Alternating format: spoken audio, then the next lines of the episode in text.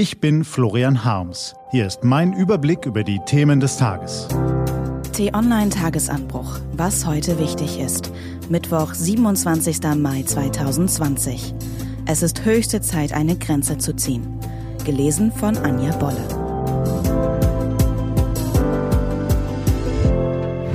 Was war? Attacken gegen Virologen.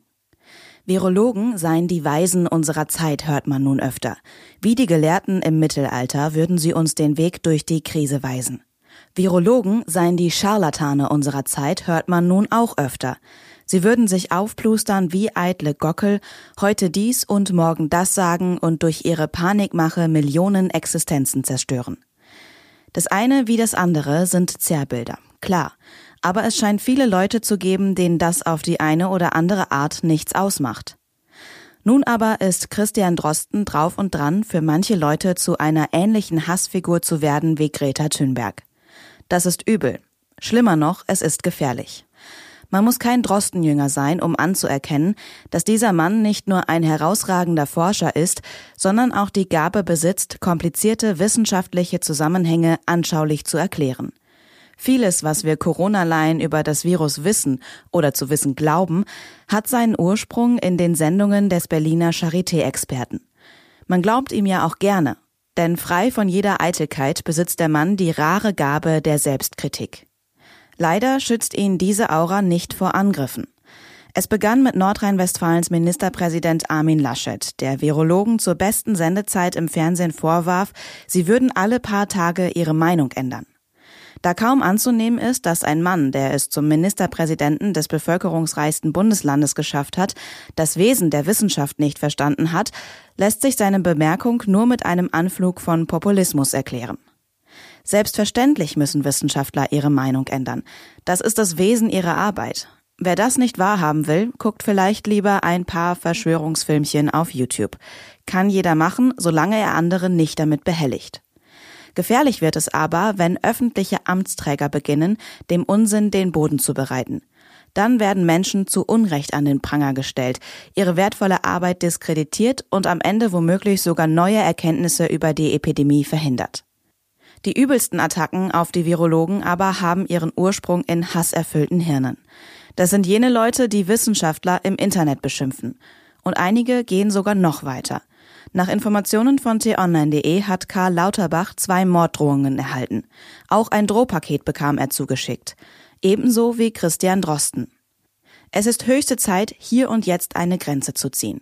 Seriöse Medien bemühen sich um eine differenzierte Berichterstattung, statt Menschen mit Kampagnen zu überziehen.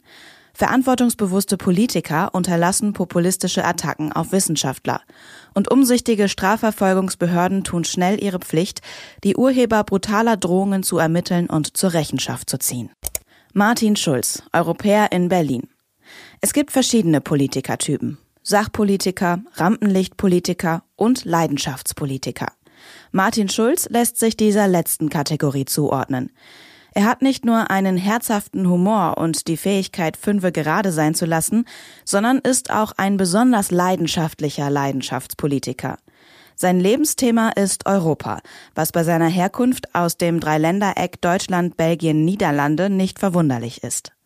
In seinem Berliner Abgeordnetenbüro erklärt Martin Schulz nun im T-Online-Interview, warum der 500 Milliarden Hilfsfonds ein enormer Schritt nach vorne ist, aber die Bundeskanzlerin und der französische Präsident eigentlich nur die Lorbeeren zweier anderer Politiker ernten. Er erläutert seine Ansicht, warum Frau Merkel immer viel zu spät handelt und warum es den vier Abweichlern Österreich, Schweden, Dänemark und den Niederlanden nicht gelingen wird, den Milliardenfonds zu verhindern. Es ist ein ausführliches, aber lebendiges Gespräch geworden mit Martin Schulz, dem vielleicht leidenschaftlichsten Europäer in Berlin. Was steht an? Die T-Online-Redaktion blickt für Sie heute unter anderem auf diese Themen. EU-Kommissionschefin Ursula von der Leyen stellt im Europaparlament die Details ihres Corona-Wiederaufbauprogramms vor. Bundesinnenminister Horst Seehofer und BKA-Präsident Holger Münch präsentieren die neue polizeiliche Kriminalstatistik mit den Fallzahlen zu politisch motivierter Kriminalität. Und die Ministerpräsidenten der ostdeutschen Bundesländer beraten mit Kanzlerin Merkel, wie sie die Folgen der Corona-Krise dämpfen, Forschungseinrichtungen stärken und Lehren aus den 30 Jahren deutscher Einheit ziehen können. Das war der T-Online-Tagesanbruch vom 27. Mai 2020, produziert vom Online-Radio- und Podcast-Anbieter Detektor FM. Den Podcast gibt's auch auf Spotify. Einfach nach Tagesanbruch suchen und folgen. Ich wünsche Ihnen einen frohen Tag.